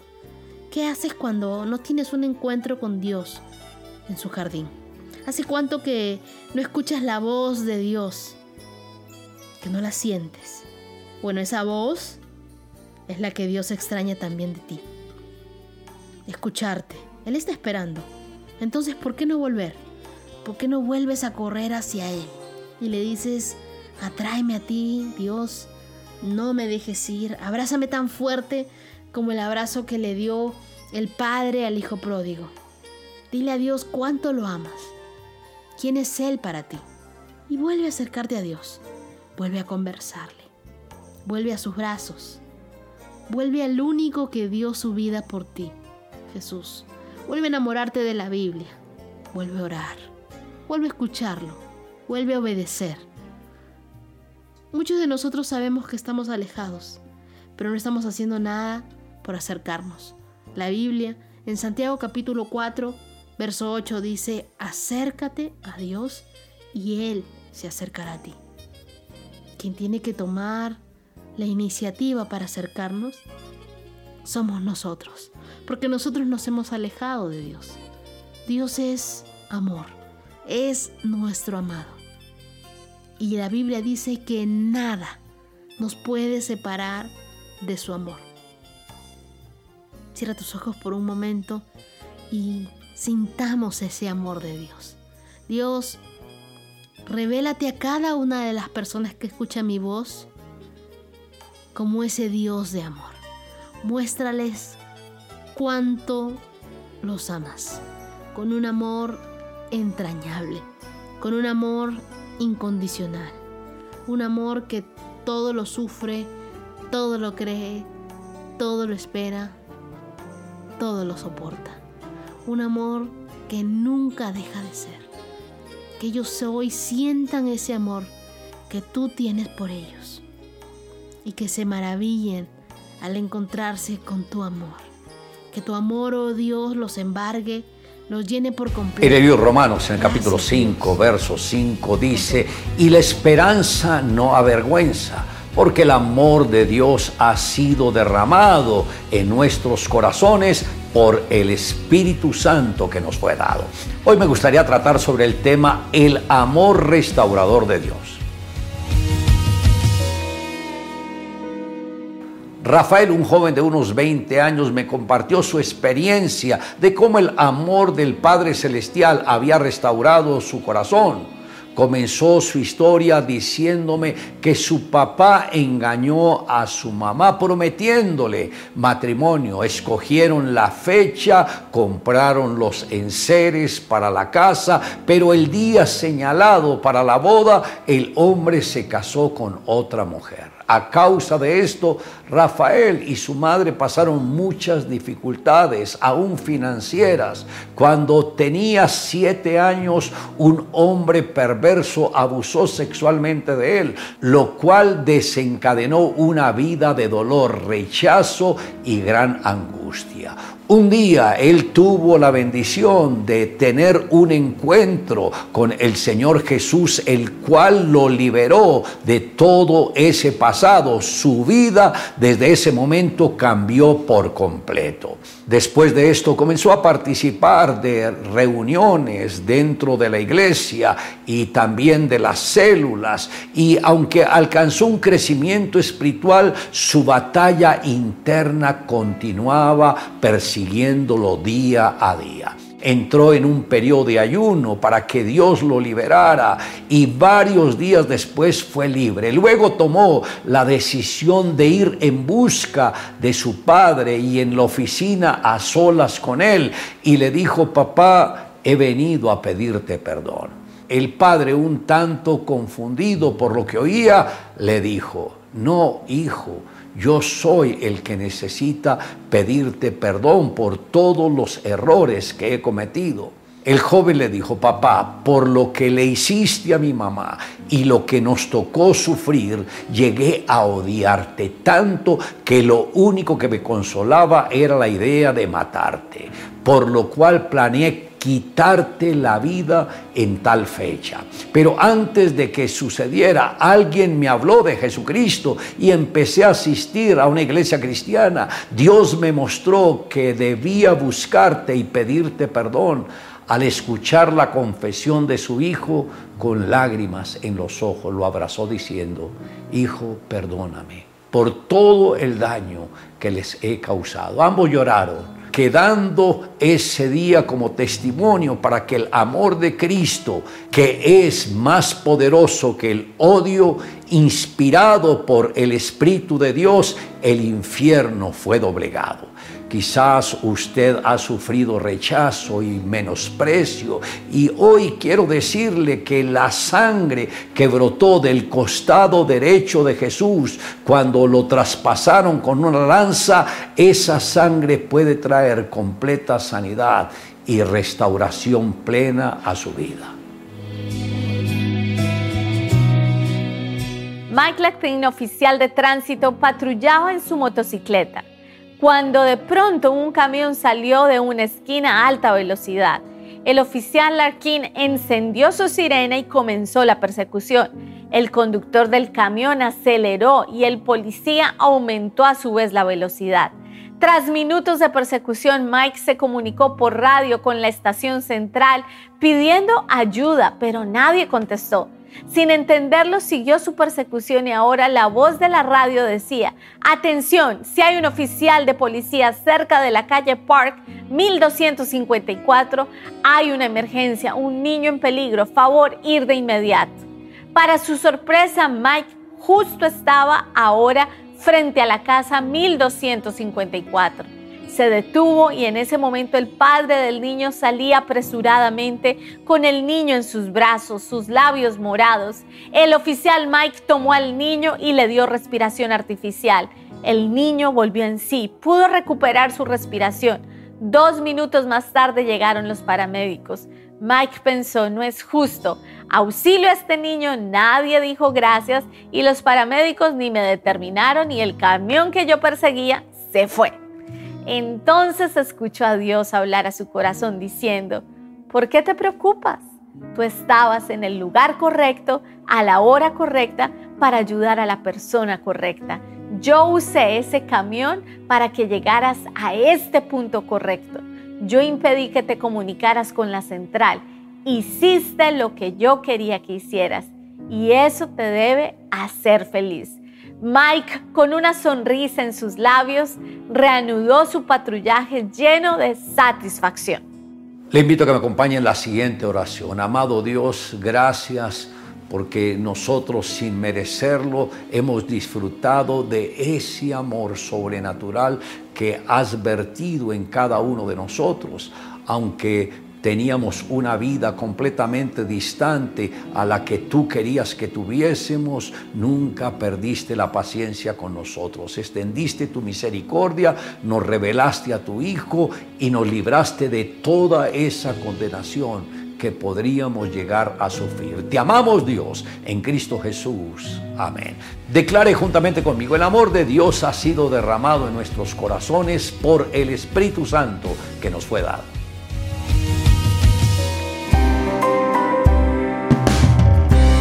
He pasado momentos difíciles, he pasado momentos de dolor, he pasado momentos de alegría, he pasado de todo, pero en medio de todo Él ha metido su mano y por más difícil puedo decir que puedo confiar en el Señor porque sé que Él me va a ayudar.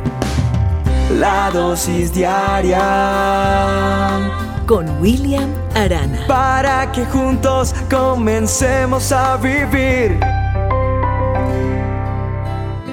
La verdad quisiera saludar a todos, a todos, a todos y cada uno de ustedes, pero voy a empezar a hacerlo. Por ejemplo, quiero saludar a eh, todos esos amigos nuevos que tenemos en México, toda esa gente nueva en Guatemala, oyentes en Italia. A mí me alegra saber que, que la dosis está llegando a tantos. Ah, por allá están levantando la mano, alguien dijo Estados Unidos. Toda la gente nueva, y obviamente en Colombia, mi tierra amada, en Bogotá y en tantos lugares. Y voy a estar saludando a toda esta gente nueva que ha llegado a la dosis y que Dios está haciendo que se multiplique más este, este alimento diario, esta dosis que se vuelve adictiva, que no llega en cinco minutos más, se retrasa o algo y empieza mi dosis, mi dosis, la necesito. gracias por su paciencia, gracias por su amor, gracias por su fidelidad y gracias porque usted está enviándole a muchas personas la dosis y esto se está multiplicando de una manera sobrenatural. O sea que usted está sirviendo a Dios estamos haciendo la labor, ¿cierto? Gloria a Dios por eso. Entremos en materia. Quiero que nos ubiquemos un poco por allá con el pueblo Israel, con el pueblo de Israel, los israelitas. Me ubico en la Biblia, en el libro por excelencia, en la palabra de Dios, en mi manual de instrucciones, tu manual de instrucciones, la palabra de Dios. Me ubico en el libro de Éxodo capítulo 19, verso 1 en adelante. Dice que los israelitas entraron en el desierto de Sinaí tres meses después de su salida de Egipto. Tres meses después. Después de levantar el campamento en Refidim, llegaron hasta la base del monte Sinaí y establecieron allí su campamento. Moisés subió al monte para encontrarse con Dios y desde la cima Dios lo llamó y le dijo, dale estas instrucciones. Dios le dice, dale estas instrucciones al pueblo de Israel. Ustedes han visto lo que hice con los egipcios y cómo los traje a ustedes como sobre las alas de águila.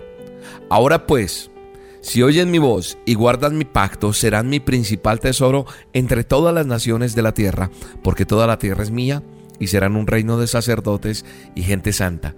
Moisés descendió del monte y llamó a todos los dirigentes del pueblo y les dijo lo que Jehová le había dicho, o sea, lo que Dios le había hablado.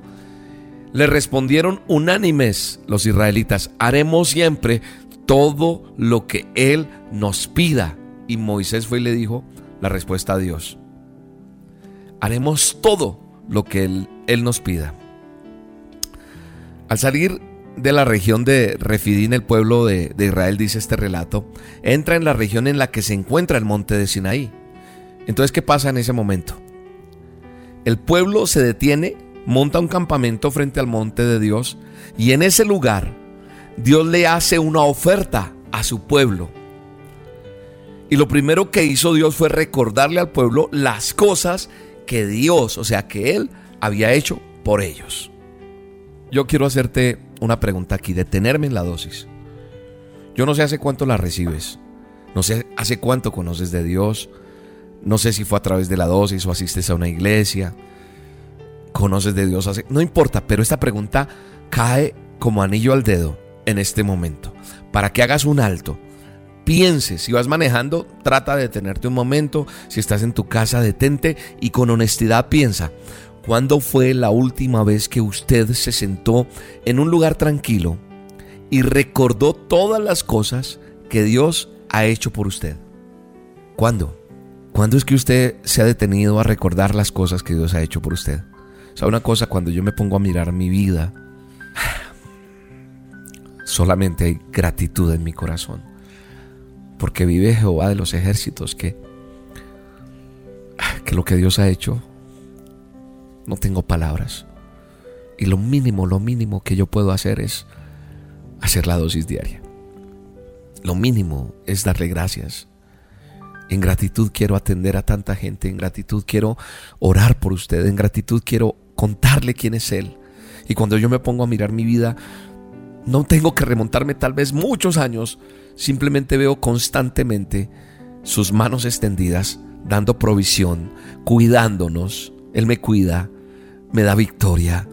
Y miro más atrás y sabes qué miro? Ay, Dios mío, como dijo como dijo David el salmista, ¿quién soy yo para que tú te acuerdes de mí, Dios?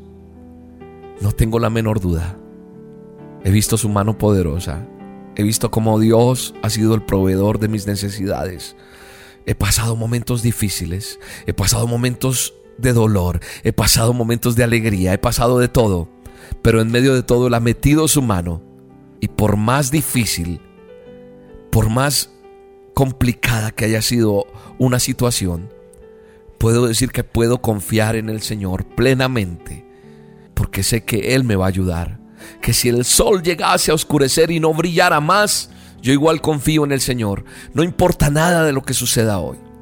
Hoy me detengo en mi camino y hoy te detengo a ti en el nombre de Jesús para que pienses que ha hecho Dios por ti.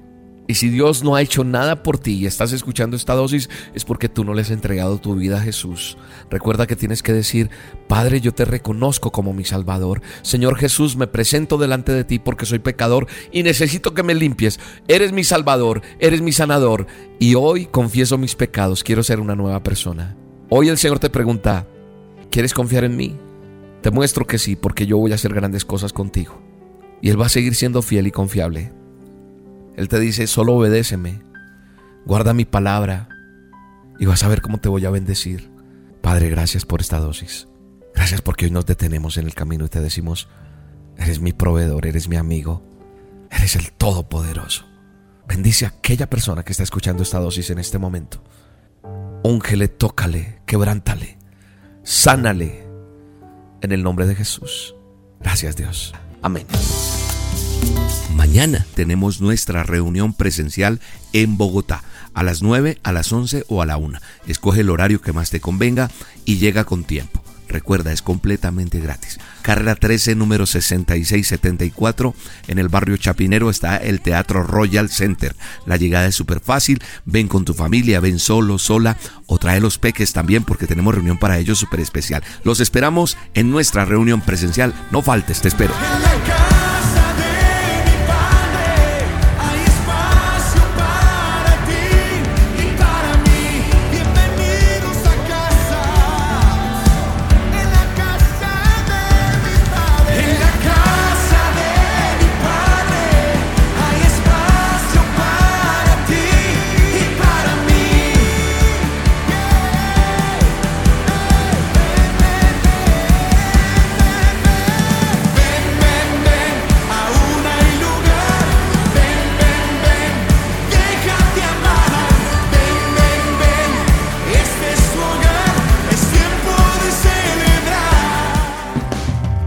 La dosis diaria con William Arana, tu alimento para el alma. Vívela y compártela. Somos Roca Estéreo. Hola lectores de la Biblia, bienvenidos a la sinopsis de la Biblia.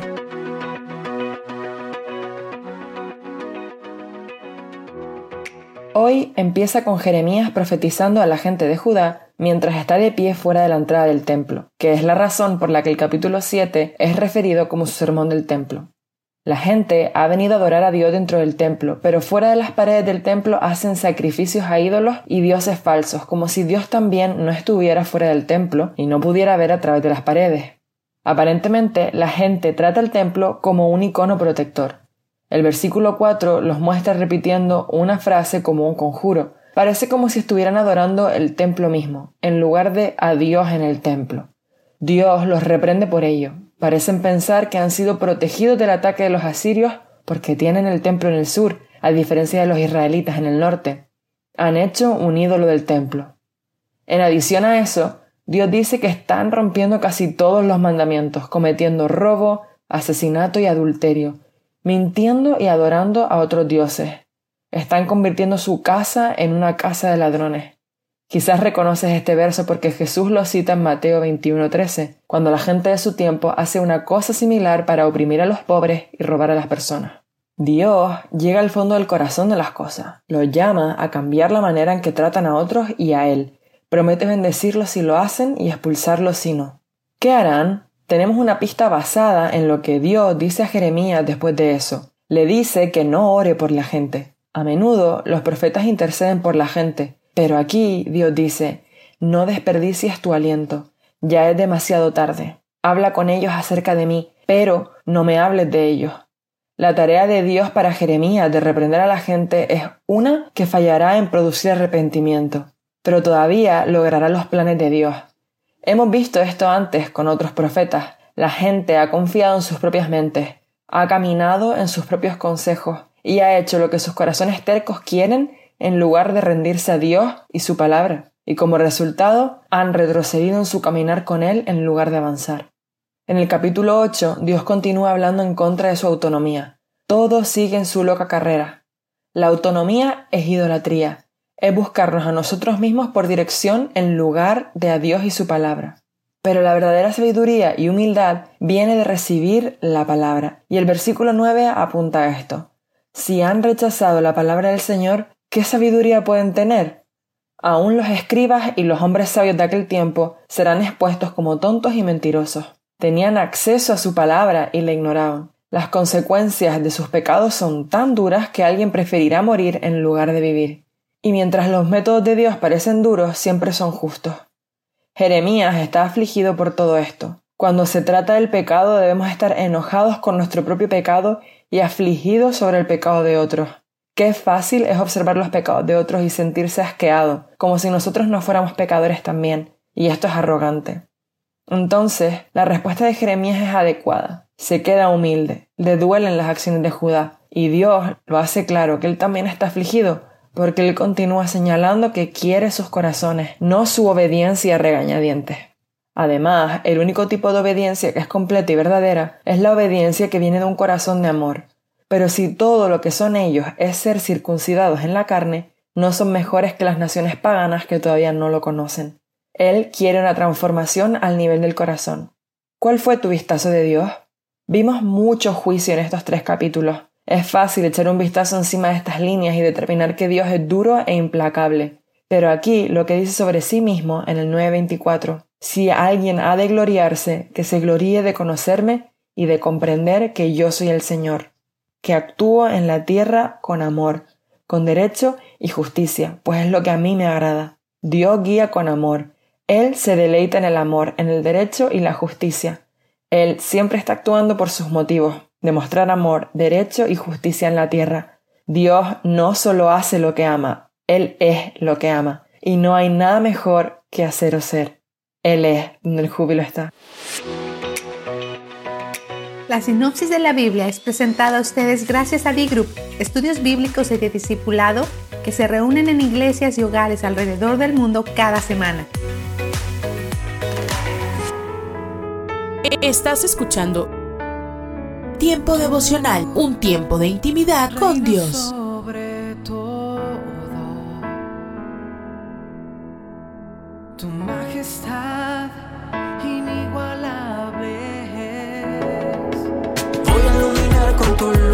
Escucha y comparte. Comparte. Tiempo devocional. En las plataformas Spotify, Google Podcast, Amazon Music y donde quiera que escuches tus podcasts. Para que linterna si estás conmigo. Escucha las emisoras de Rema Radios a través de Tuning y Seno Radio. Y en nuestra página web remarradios.witsai.com diagonal radios. El justo florecerá como la palmera, como la palmera florecerá. El justo florecerá como la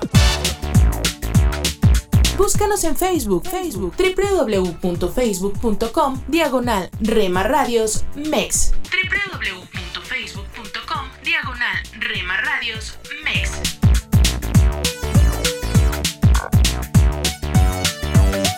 Mas ahora no tengo miedo de Porque somos parte de tu familia. porque aprendí Somos una más en tu hogar. y puedo confiar que mi vida Gracias por dejarnos estar. Nuestro objetivo es ser una radio de bendición.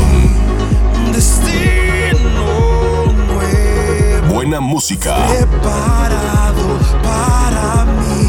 Buen contenido. Yo En Rema Radio, impactando tu vida con poder. Yo sé, nunca me dejó, yo sé. Por eso Pan dulce para la vida. Reflexiones con Carmen Reynoso. El mundo moderno nos ha empujado a vivir atrincherados en nuestros hogares. Hemos construido murallas en nuestros corazones. Tenemos vecinos y no sabemos sus nombres. Podemos construir amistades, pero quemamos los puentes.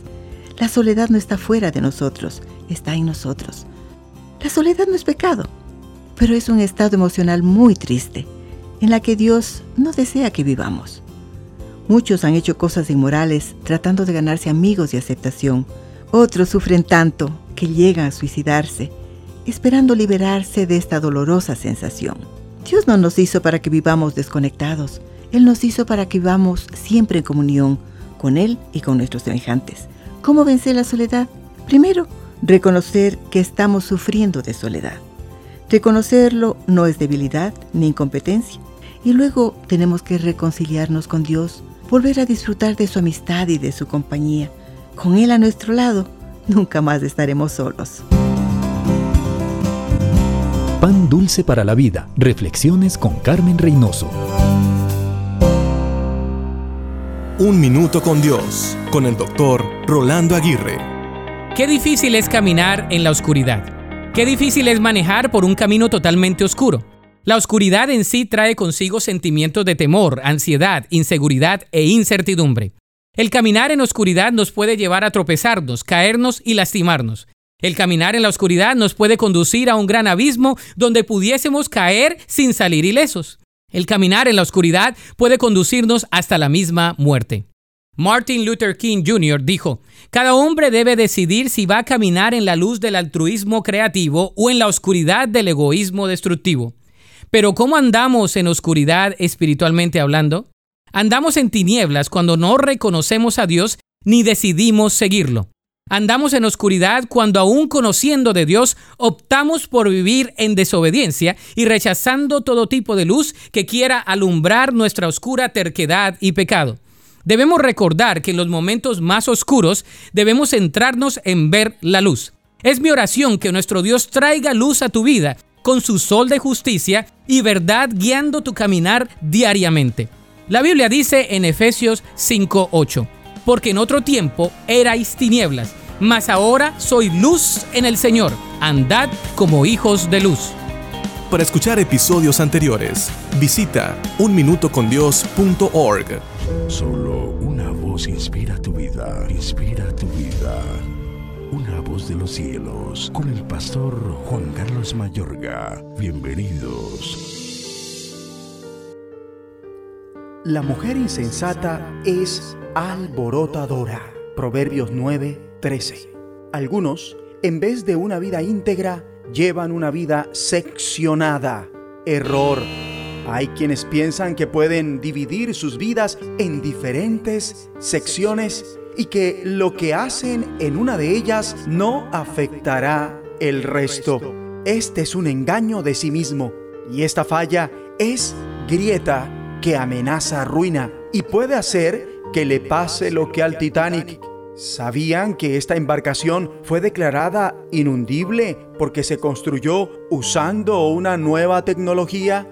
El casco del barco estaba dividido en 16 secciones estancos, de las cuales hasta un número de cuatro podían dañarse o incluso inundarse y el barco seguiría flotando. Desgraciadamente, el Titanic se hundió el 15 de abril de 1912 a las 2.20 de la madrugada, perdiendo en él la vida 1.513 personas en aquella época. Se pensó que cinco de sus secciones estancos se habían roto en la colisión con el iceberg. Pero cuando se hallaron los restos del Titanic aquel primero de septiembre de 1985 en el fondo del mar, no se vieron pistas del gran impacto que anticipadamente se pensaba había sido lo que había partido el casco del barco. Lo que se descubrió es que el daño de una sección fue lo que afectó el resto. Amigo y amiga, ¿no es esta una gran lección? Definitivamente, una vida de integridad es aquella que no está dividida en secciones. Y hablando de las relaciones, humanamente no es fácil llevar una vida íntegra en ellas, porque se puede dar el pecado oculto. Las tentaciones abundan y las atracciones son fuertes. Veamos Proverbios 9:13 en adelante. La mujer insensata es alborotadora se sienta en una silla a la puerta de su casa, en los lugares altos de la ciudad, para llamar a los que pasan por el camino, que van por sus caminos derechos. Dice a cualquier simple, ven acá. Ella dice, las aguas hurtadas son dulces y el pan comido en oculto es sabroso. Mejor dicho, no hay nada más sabroso que beber agua robada no hay pan que sepa tan dulce como el que se come a escondidas. Y así como esta mujer, algunos están jugando a las escondidas. Ah, y noten que esto no es exclusividad masculina. Hay mujeres que lo hacen también. Quien tiene oídos para oír, que oiga. Juegan a las escondidas en la relación de pareja. Pero, ¿ven el engaño total de esta mujer necia? Porque dice, No hay nada más sabroso que beber agua robada. No hay pan que sepa tan dulce como el que se come a escondidas. Surge una pregunta incisiva. ¿Por qué habría que comer la comida a escondidas para que esté deliciosa? De hecho, la infidelidad en la relación de pareja lleva a la muerte del espíritu. Porque dice el versículo 18, y no saben que allí están los muertos, que sus convidados están en lo profundo del Seol, en palabras más claras, pero estos ignoran que allí está la muerte, que sus invitados caen al fondo de la fosa. Y hay quienes pretenden engañosamente que pueden hacer esto sin que nada se afecte por ello. Error. ¿Recuerdan la metáfora del Titanic? Como quien piensa que puede ser vulgar en su lenguaje verbal o corporal sin que nada se afecte. Error. Igual, quien piensa que puede recrearse en la pornografía sin que nada se afecte. Error. O que puede desobedecer a sus pastores sin que nada se afecte. Error. O jugar a las escondidas con sus padres sin que nada se afecte. Error. Ahora llama la atención cómo el Espíritu Santo dice que si se fija la mente en lo que la naturaleza pecaminosa desea, esto llevará a la muerte. Pero la mente, los pensamientos puestos en el Espíritu son vida y paz. Romanos 8, 6. Oremos. Padre bueno, ayúdanos por favor, por medio de tu Espíritu, a llevar una vida de integridad, arrancando de raíz el pecado secreto y viviendo una vida auténtica y fiel en todas las áreas. En el nombre de Jesucristo. Una voz de los cielos, escúchanos, será de bendición para tu vida. De bendición para tu vida. Muy buenos días a toda la audiencia. Dios les bendiga. Vamos a comenzar en esta mañana orando a nuestro Dios. Padre nuestro, nos acercamos a tu presencia y te damos gracias porque podemos venir con libertad y hablar contigo, porque tú has hecho esta obra por el Señor Jesús para que nosotros pudiéramos conocerte. Y te agradecemos porque en tu amor nos has llamado y buscado para que nosotros podamos andar en tus caminos. Queremos que en este momento nos estés hablando a través de tu palabra y que la meditación pueda ser para, para guiarnos a que con sinceridad podamos buscarte a ti. Gracias, gracias por todo. En el nombre del Señor Jesús. Amén. Quiero que miremos al Señor cuando está aquí en su ministerio terrenal y está hablando en Mateo capítulo 6 de el afán y la ansiedad. Y en el versículo 31 del capítulo 6 dice, no os afanéis pues diciendo qué comeremos o qué beberemos o qué vestiremos, porque los gentiles buscan todas estas cosas, pero vuestro Padre Celestial sabe que tenéis necesidad de todas estas cosas. Mas buscad primeramente el reino de Dios y su justicia, y todas estas cosas os serán añadidas. ¿Cuántas veces lo dijimos y lo volvemos a repetir? Nosotros hacemos al revés, buscamos siempre todas estas cosas y el reino de su justicia, el reino de Dios y su justicia lo dejamos para el final, para el último. Y el Señor dice que debemos buscar primeramente el reino de Dios y su justicia. Hay un, refrán eh, que se encuentra en varios idiomas expresado de diferentes formas que dice, más vale un pájaro en la mano que cien buitres volando. Había un español acá que vivía acá y que él decía siempre, este refrán.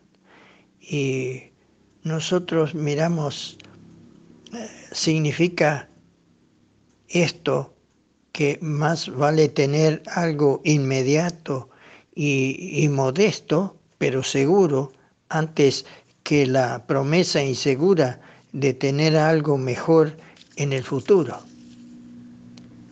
Y si nosotros partimos de la constatación de que no podemos estar seguros de nada, incluso de una palabra de honor, ¿cuántas veces no escuchamos cosas que eh, después no se cumplen? No podemos estar seguros. Y la sabiduría popular aconseja tomar lo, seguro eh, sin esperar lo que, lo que uno desea, ¿no? Así, ahí, en el momento, bueno, esto está, lo tomamos y lo tenemos, pero lo que es verdad en cuanto a los hombres no lo es en cuanto a Dios, porque sus promesas son seguras, tanto para la vida presente como para la eterna, y sería un grave error perder los bienes eternos a cambio de placeres efímeros y pasajeros que nosotros vemos y tenemos en este mundo. Cuánta enseñanza que tenemos en la palabra de Dios con respecto a esto, porque eh, nosotros muchas veces nos descuidamos y pensamos así. Más vale tener algo seguro ahí en el momento y bueno, lo del futuro lo dejamos, vaya a saber qué, qué va a pasar. Pero Dios lo mira diferente, porque es allá en su presencia donde vamos a estar por toda la eternidad. Y es eso lo que tiene que tener valor para nosotros. Y pensar que Dios nos da tantas promesas y hace tantas cosas maravillosas nos ha dado la bendición de perdonar nuestros pecados, anotar nuestros nombres en el libro de la vida en el cielo. Nos ha prometido el Señor que fue a preparar lugar para nosotros, para que donde Él está, nosotros podamos estar por toda la eternidad. Cuántas promesas, cuántas bendiciones. Y que muchas veces hay quienes descuidan esto. Por eso leí este versículo donde dice el Señor, buscad primeramente que el reino de Dios, su justicia, todas las demás cosas aquí en este mundo nos serán añadidas cuando nosotros hagamos esto y, y no sigamos el refrán popular. Cuánto necesito y necesitamos cada uno eh, mirar lo que Dios hace por nosotros.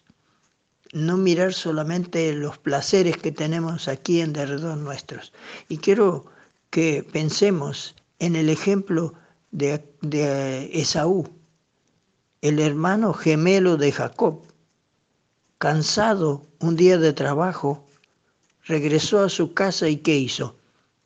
le habló a su hermano y vendió su primogenitura, su herencia y la doble bendición dada por Dios que él tenía porque era el mayor.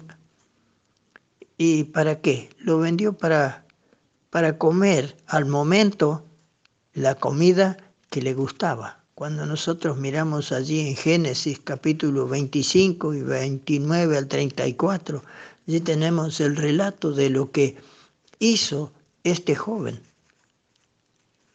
Y después dice que llorando procuraba que el padre le diera la bendición porque él era el mayor, pero ya era tarde.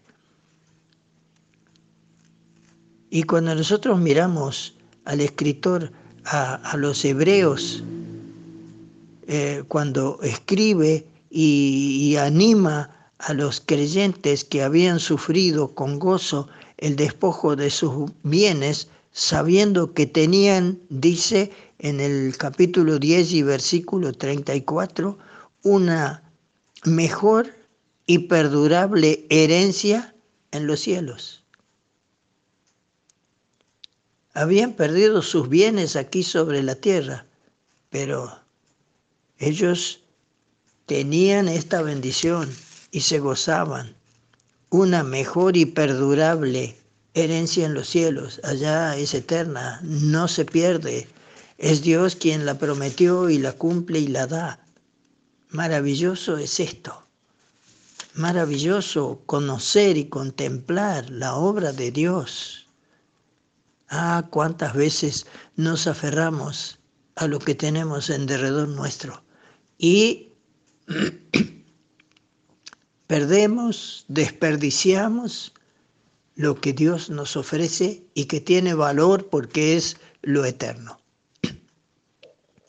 Dios da certezas, el perdón de nuestros pecados, como decíamos, un lugar con el Señor Jesús en el cielo. ¿Qué valor tiene la, la efímera satisfacción de nuestros deseos frente a tales bendiciones? Yo diría a, a mis oyentes que reflexionemos bien sobre nuestras prioridades. ¿Qué es lo que debemos hacer y, y aceptar el beneficio inmediato que tenemos, que lo ofrece Dios? Y bueno, también el beneficio eterno. El refrán, dejémoslo de lado, porque es Dios quien promete la bendición. Buscarle primeramente a Él y su justicia. Y todas las demás cosas, dice, serán añadidas. Entonces, esto es lo que vale la pena eh, meditarlo, reflexionar, no equivocarse, no confundirnos con las cosas vanas de este mundo y todo lo que nos rodea y dejar lo que tiene más valor, lo que está más adelante. Cuando miramos el futuro, cuánta bendición. El Señor es el que ha prometido y lo cumple y fue a preparar lugar para nosotros para que podamos estar por toda la eternidad en su presencia. Esto es lo que tiene valor. El Señor nos dé sabiduría para que, como decía, podamos reflexionar muy bien eh, sobre nuestras prioridades, lo que tenemos que hacer primero y lo que tiene tanto valor para nuestra vida, porque tiene resultados eternos. Que el Señor nos dé sabiduría para poder hacer las cosas como corresponden. Que así sea.